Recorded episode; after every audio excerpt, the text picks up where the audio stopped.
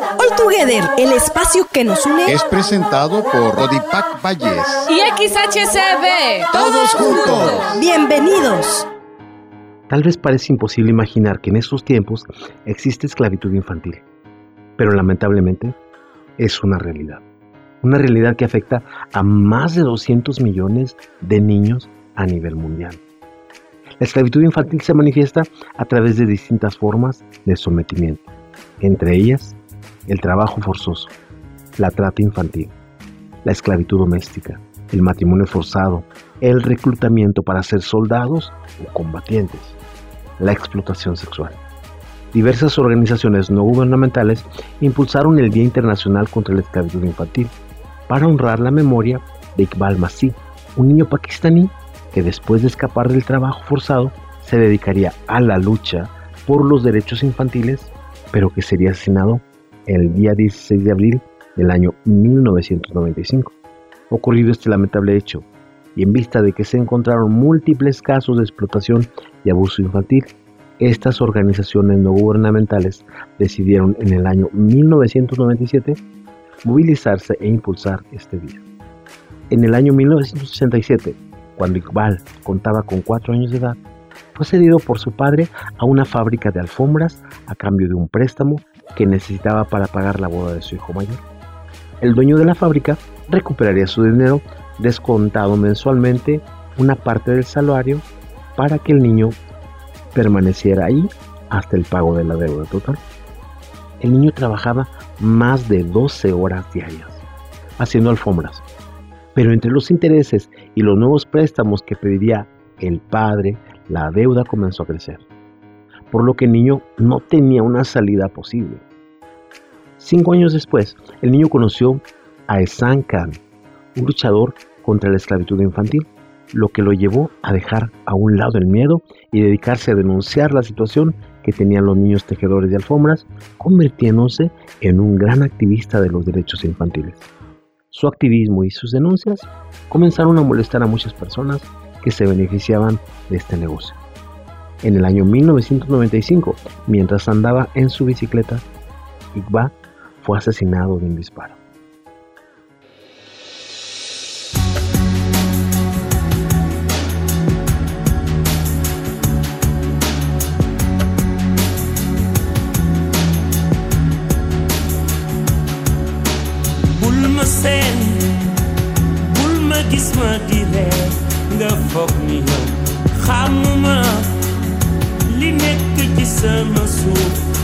Sigina bëgguma ku ma dal yow li si yow ne si man li ne si di jàppale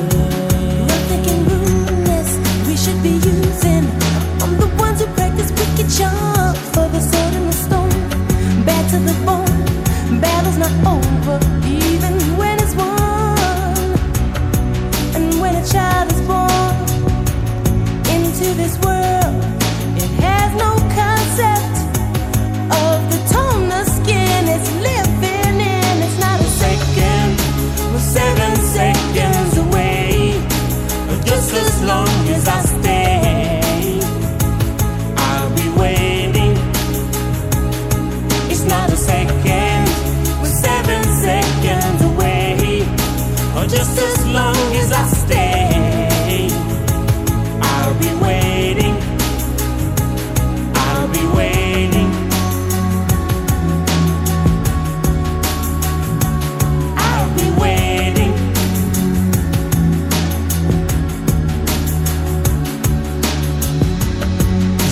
Les raisons qui nous poussent de changer tout. J'aimerais qu'on oublie le couleur pour qu'ils espèrent. Beaucoup de sentiments, de race qu'il faut qu'ils désespèrent. Je veux les gamins ouverts, des amis pour parler de leur peine, de leur joie pour qu'ils le vivent. Des infos qui ne divisent pas. Changer. Seven seconds away, just as long as I stay. Be waiting.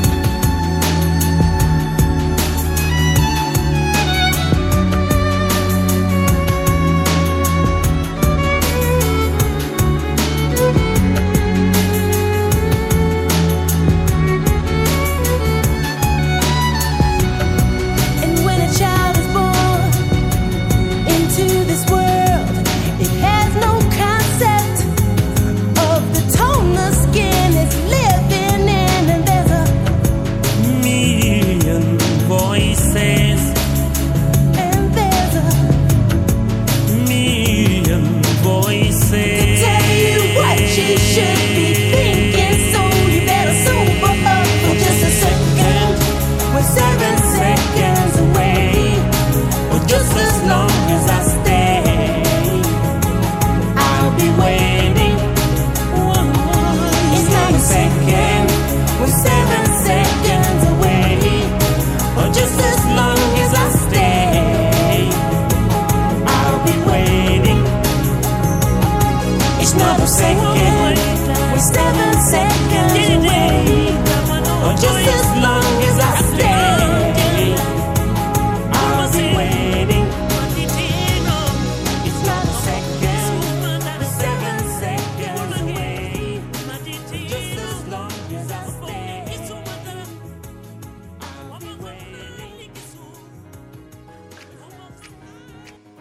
tardes, te doy la bienvenida a All Together Todos Juntos, este espacio informativo de Codipac, Comisión Diocesana de Pastoral de las Comunicaciones de la Diócesis de Ciudad Valles. Te saludo a tu servidor y amigo el Padre Oscar Alejandro Hernández Zavala, misionero josefino. Y mañana, Dios mediante, celebraremos el Día Internacional contra la Esclavitud Infantil. Esto es algo que nosotros tenemos que tener bien presente. ¿Por qué? Porque nosotros no podemos permitir la esclavitud. ¿Por qué? Porque todos somos hijos de Dios. Todos somos creados a imagen y semejanza de Dios. Y por eso no podemos estar por encima de otra persona. No podemos permitir que alguien, por violencia, por engaño o por diversas situaciones, se aproveche de un hermano o de una hermana para esclavizarlo, para quitarle su libertad, para quitarle su dignidad. Esto es algo que va en contra de nuestra fe. ¿Y por qué digo nuestra fe? Porque si hay algo que celebra el Antiguo Testamento, el Nuevo Testamento, es recordar cómo Dios liberó a su pueblo de Egipto. Y de hecho, cada vez que se hacía la cena pascual, recordaban esta liberación del pueblo de Israel de la tierra de Egipto. Porque Dios no quiere ver a su pueblo oprimido. Porque Dios no quiere permitir que los hermanos entre ellos se esclavicen. Dios nos quiere libres. Dios nos quiere de pie. Dios nos quiere dignos. Y por eso nosotros no podemos normalizar, no podemos permitir que un hermano esté sin su libertad, que un hermano esté oprimido por otro. Si para nosotros se nos hace algo aberrante, algo que nos indigna. El ver que una persona sea maltratada, el ver que una persona sea obligada, el ver que una persona sea obligada por la fuerza, por la violencia, a hacer cosas que no están bien. Imaginémonos esto en la persona de un niño. Y por esto, el día que celebraremos mañana, tiene que llevarnos a pensar que no podemos permitir estas situaciones. Estamos viviendo trabajo infantil y el trabajo infantil a veces tiene que ver con el maltrato, tiene que ver con el engaño, tiene que ver con la opresión, tiene que ver con el acoso, tiene que ver con un montón de situaciones que de repente hacen que la pobre criatura no pueda desarrollarse.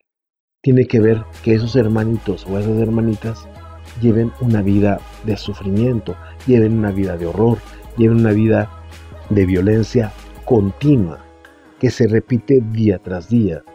Porque la esclavitud, si hay algo que está ausente en esa palabra, es libertad. Si hay algo que está ausente en esa palabra, es dignidad. Y si Dios ya nos ha hecho hombres y mujeres dignos, nosotros como cristianos no podemos permitir esas situaciones. Porque detrás de esta palabra que nosotros estamos utilizando en este Día Internacional es esclavitud infantil. Detrás de esta esclavitud, de repente vemos que hay trata. De repente vemos, no de repente, hay trata, hay abuso, hay engaño, hay violencia, hay miedo y de repente hay mutilación y de repente hay muerte. Por eso nosotros como cristianos debemos levantar la voz cuando veamos algunas de estas situaciones. Y si de repente en nuestro país, en nuestra sociedad, en nuestra comunidad se están dando este tipo de situaciones, tenemos que despertar, tenemos que levantar la voz. Porque no pensemos que es algo que toca a niños que vemos de lejos. Esos niños son parte de nuestra familia, son parte de nuestra comunidad, son parte de nuestro país, son parte de nuestro mundo. Y tarde o temprano, si permitimos esa situación, eso se va a volver en contra de nosotros. Esa situación de muerte que viven ellos, de repente la podemos empezar a vivir nosotros. Y así lo estamos viviendo en nuestro mundo. Cuando vemos que de repente hay inseguridad, hay robos, hay gente que se aprovecha de los otros, hay gente que cobra piso, hay gente que mata, hay gente que hace por dinero cosas horribles. Esto nos está alcanzando Y por eso es bien importante que nosotros oremos para que el Señor no permita que se sigan dando esas situaciones. Oremos para que los gobernantes hagan acciones que vayan en contra de la gente que promueve ese tipo de situaciones.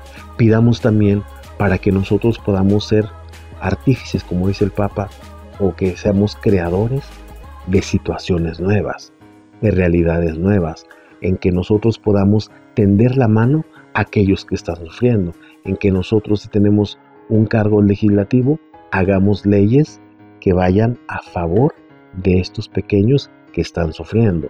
Si tenemos responsabilidades de gobierno, que estemos atentos a que esas situaciones no se enochen raíces en nuestra sociedad, a que si nosotros somos patrones, tratemos con dignidad a aquellos que están bajo nuestro cargo, que si somos padres de familia, tengamos claro que nuestros hijos tienen que tener dignidad, que nosotros los acostumbremos a que sean hombres y mujeres libres, a que sean hombres y mujeres que tengan las condiciones de ser personas con libertad, de ser personas que tienen su descanso, de ser personas que son tratadas con amor, con respeto.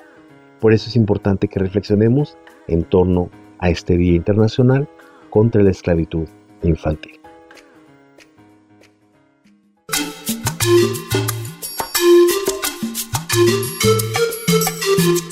Mujeres en conflicto. Maruja, maltratada por su tía.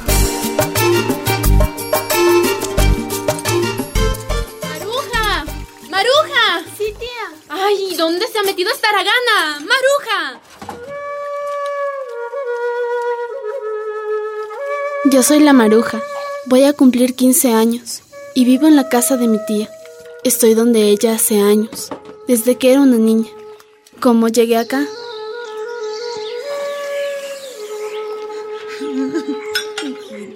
No te preocupes, prima. Ay, tú viaja tranquila, yo la cuidaré. Gracias. Eso sí, no dejes de mandar su pensión. No, no te preocupes. Ay, ya sabes, yo soy pobre y la maruja tendrá sus gastitos. Adiós, hijita.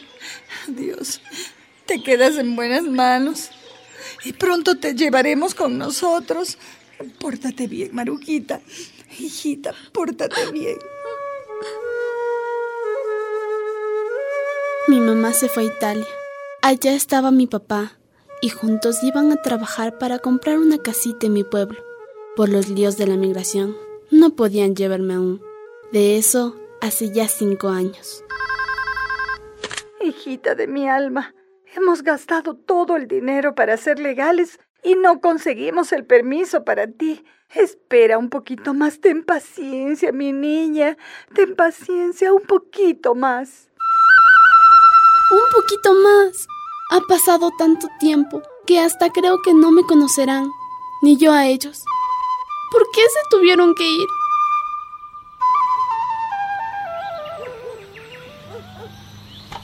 Maruja, despiértate. Sí, ya. Ya, ya, levántate, Ah, levántate, niña. Ya. Ve a preparar el desayuno. Tu tío se tiene que ir a trabajar y tus primos de la escuela. Apúrate, niña, apúrate. Mi profesora dice que siempre llego tarde, tía. Ay, pero entonces, niña, levántate más temprano. Ay, no te quedes jugando en la escuela. Sí, está bien. Mira que hay harta ropa que lavar. Ya. Ya sabes que tu tío se molesta cuando sus camisas no están bien planchadas.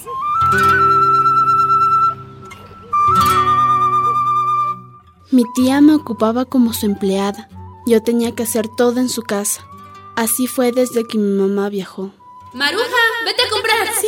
Maruja, trapea el piso. Sí, tía. Maruja, lava los platos. Tengo que estudiar, tía. Voy a dar un examen. Ay, ay, ay, niña. Primero tus obligaciones. ¿O qué crees? ¿Que eres la reina?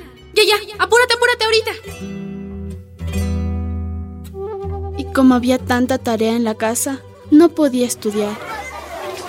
Maruja, ¿qué te pasa, niña? ¿Por qué no cumples tus trabajos? Me quedaba callada. ¿Qué podía decir?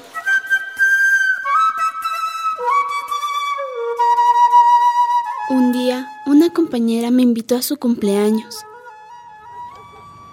Tía, tía, A ver, ¿qué quieres? mira, una invitación. ¿Cómo dices? Mi amiga cumple 15 años. Ay, no me digas. Así que la niña Maruja ya quiere ir de fiesta. Ay, oye, tu madre no me ha contratado de niñera ni de guardiana.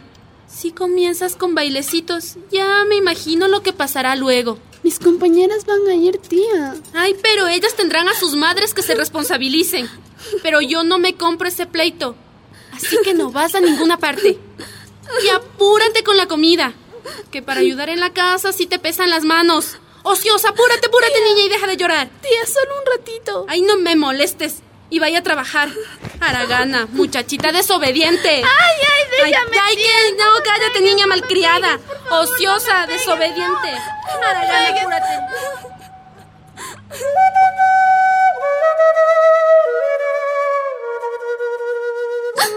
Me jaló de los pelos. Me pegó en la cara. Es su costumbre. Y de la fiesta, ni soñar. Además, ¿con qué ropa? Mi tía solo me compraba ropa usada. La vida está cara, Maruja, y tu madre manda poco dinero.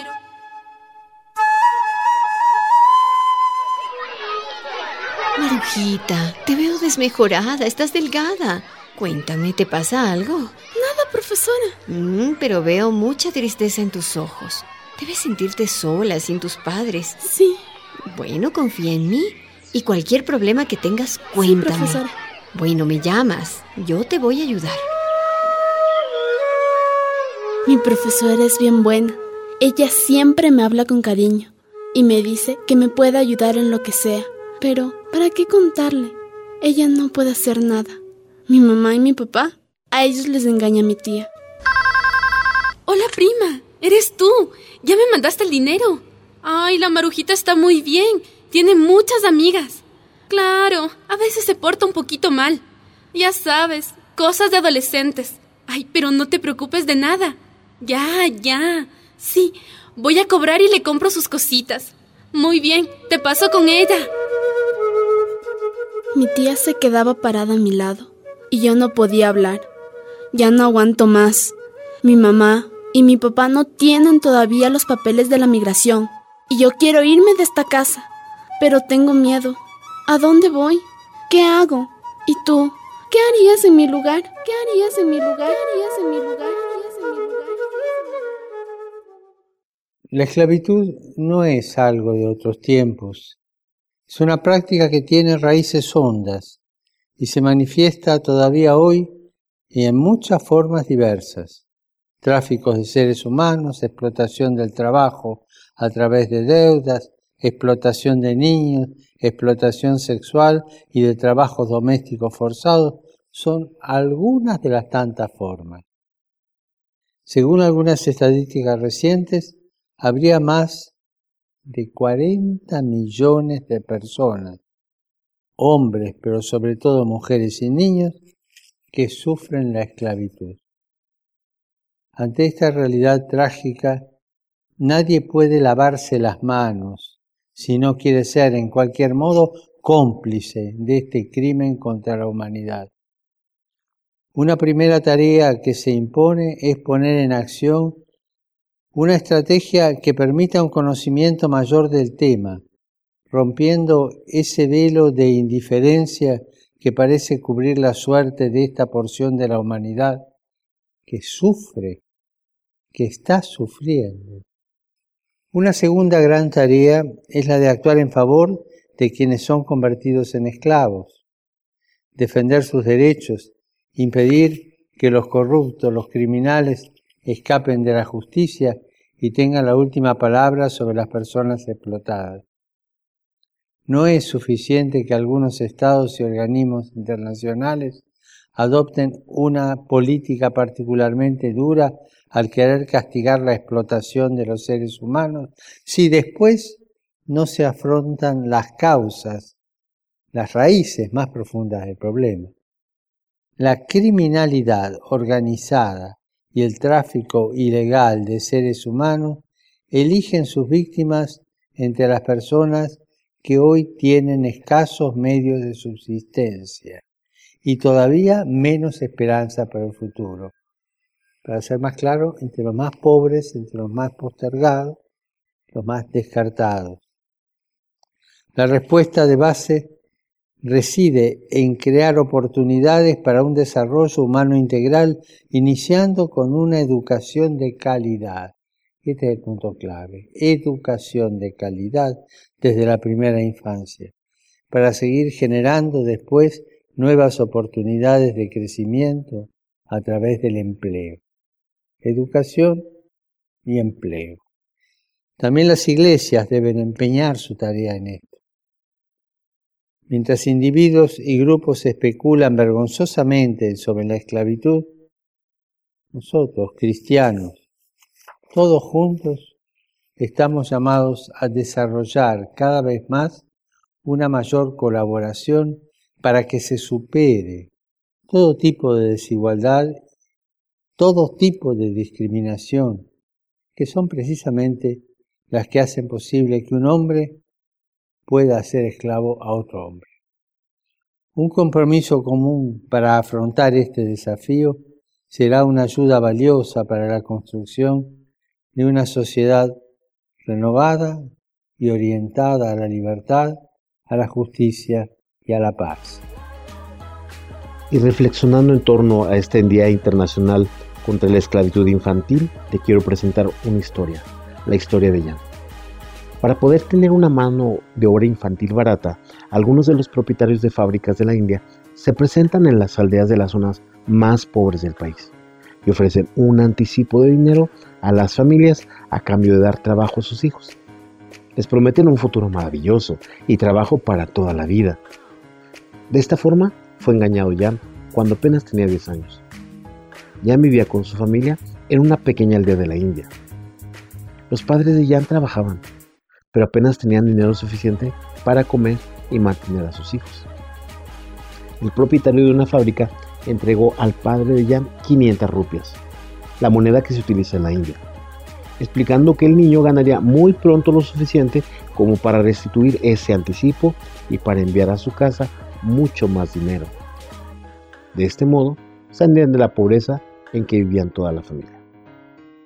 El acuerdo consistía en que Jan volvería a su casa después de un año. Pero el año pasó y ya no volvió. Durante todo ese tiempo, Jan estaba trabajando en una fábrica haciendo paquetes de cerillos y colocándolos dentro de cajas. Trabajaba muchas horas solo, parando únicamente tres veces al día, para comer un poco y hacer sus necesidades. Tan solo tenía un día de fiesta a la semana y dormía sobre una camilla en la misma sala de la fábrica donde trabajaba. En vistas de que ya había pasado un año y Jan ya no regresaba, su padre se marchó al pueblo donde estaba la fábrica a buscarlo. Después de dar muchas vueltas, por fin lo encontró. Pero el propietario de la fábrica se negó a dejar marchar a Jan. El propietario decía que todavía no había trabajado lo suficiente para pagar las 500 rupias que él le había anticipado aunque ya había transcurrido el plazo de un año acordado, en un principio el propietario no lo dejó marchar.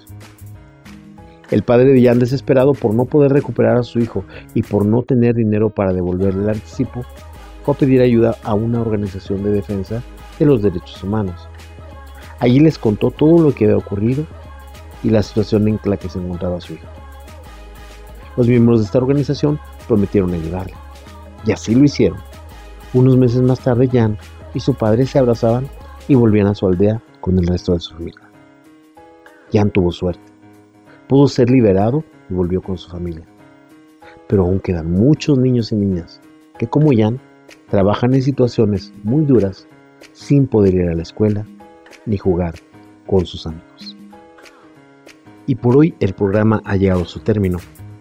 Agradecemos a la familia Castro Echeverría por este espacio Agradecemos a Jorge Luis en los controles y agradecemos a todo el equipo técnico de esta radio. Queremos invitarte para que pidas por todos los hermanos y hermanas que viven esta situación de esclavitud infantil. Pidamos para que pronto sean liberados. Pidamos para que las situaciones de injusticia acaben. Pidamos para que el Señor no nos haga indiferentes ante las realidades que están viviendo estos niños y finalmente pidamos para que nosotros seamos agentes de cambio, para que nosotros con nuestros pensamientos, con nuestras acciones y con nuestras decisiones aportemos a la libertad y no a la esclavitud. Muchas gracias, buenas tardes, que sigas teniendo un excelente día.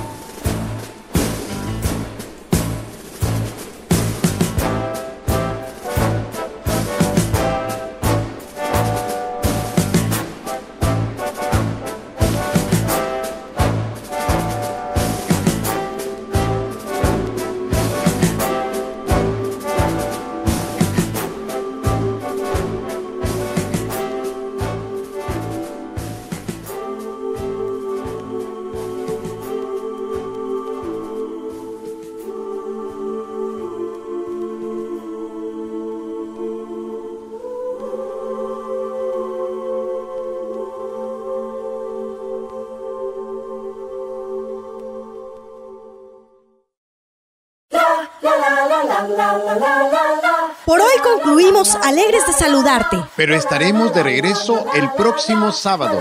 No lo olvides, te esperamos. Misma hora. Misma frecuencia. Construyamos juntos un mundo mejor. Esperamos tus opiniones y sugerencias al correo electrónico codipacvalles.hotmail.com. All together. Todos juntos.